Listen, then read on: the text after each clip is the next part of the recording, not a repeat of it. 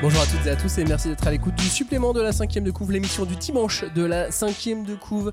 Cette semaine, on parle de quoi? On parle de Hayao Miyazaki. Pourquoi? Hayao Ben Parce qu'il y, a le, euh, il y a le nouveau film de Hayao Miyazaki qui Ouais. est sorti au cinéma. que j'ai toujours pas vu. Mais on l'a pas vu. Alors du coup, on va pas parler du nouveau film de Hayao Miyazaki. Oh, le supplément. Bon, bah, fin de supplément, voilà, du coup. c'était bien. Non, on va parler du nouveau manga de Hayao Miyazaki. Enfin, nouveau. C'est un nouveau, manga euh, un livre quoi. Un Ouais, livre, C'est un livre avec des pages et des dessins. C'est une couverture. Il y a le voyage de Shuna qui est sorti euh, aux éditions Sarbacane. Alors, si vous cherchez en librairie le voyage de Shuna, cherchez Hayao Miyazaki parce qu'en fait, c'est écrit plus gros Hayao Miyazaki que le voyage de, de- de Shuna sur, euh, sur, euh, sur la couverture euh, du livre. Robin, qu'est-ce que t'en as pensé?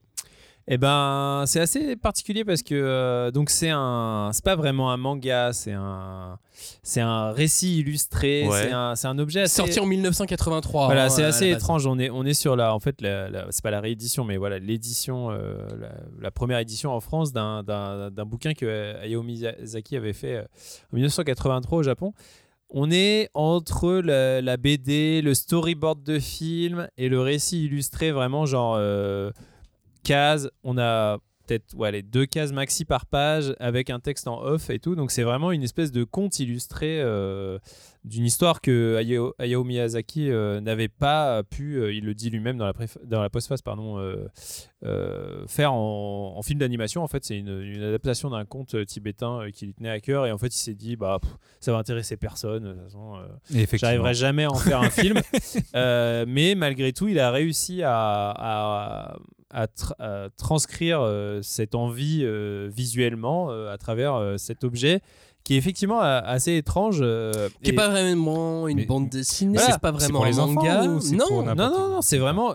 Imagine un film de Miyazaki, Mais mais euh, transposé en, en, en livre. On Tu vois, genre, c'est- et c'est pas. Et en plus, c'est- ce qui est, ce qui est assez marrant, c'est de se dire que c'est- ce bouquin, il l'a fait euh, pendant qu'il faisait Nausicaa, le manga, quoi. Donc du coup, Et Ah, clairement, ça. il y a Ah oui, énormément ah oui, a de parenté avec, euh, avec Nausicaa. Euh, T'as as presque l'impression que c'est un- une histoire qui se passe dans le même univers, mais que sauf qu'on te l'a pas dit, tu vois. Mais Ah oui.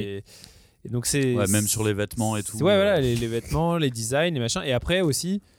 Enfin, après, voilà, moi, c'est ça que j'ai trouvé assez particulier, c'est que moi, pour l'instant, je, je l'ai lu qu'une fois, donc c'est, j'ai, une espèce d'impression de lecture qui est très, euh, très neuve, mais je me dis que c'est une œuvre qui est compliquée à juger euh, de manière absolue, quoi. C'est-à-dire que tu es obligé de te dire, c'est un livre de Miyazaki, c'est un événement parce que c'est un livre de Miyazaki et que voilà, des livres de Miyazaki, il n'y en a pas beaucoup. Euh, Il y a beaucoup de films, mais il n'y a pas beaucoup de livres. Et, et, de, se- et de, de replacer cette œuvre-là dans, le, dans la carrière de Miyazaki, de voir tout ce qui est. euh, Voilà, si tu penses à 1983, cette année-là, tout ce que ça a pu infuser dans son œuvre plus tard, ça, c'est hyper intéressant. Après, l'œuvre en elle-même, le récit en lui-même, c'est assez. Enfin, moi, pour, à chaud comme ça, c'est un peu compliqué à juger, mais, euh, mais je serais hyper content que nos auditeurs sur euh, Discord, voilà, euh, qui ont pu le lire, euh, ne, Nous fassent part de, leur- de leurs impressions. Parce Bon, que, sur YouTube ou sur Spotify. Ouais, voilà, c'est hein. vrai que c'était un, c'est un, c'est une lecture que, qui m'a pas laissé indifférent, mais où je suis encore assez circonspect euh, à chaud comme ça. J'avais un an à la sortie du livre, donc je me demande si ma naissance n'a pas influencé quand même Miyazaki à ce moment-là. Euh, non, ce qui est important aussi, c'est que aujourd'hui encore, en 2023, Hayao Miyazaki ne peut pas s'empêcher de dessiner. Ça a toujours Ouais. été un dessinateur né, on se rend pas forcément compte. On dit Hayao Miyazaki, le réalisateur. Hayao Miyazaki, le dessinateur. On se rend pas compte à quel point il aime ça aujourd'hui à son âge. Je, je veux même pas dire son âge.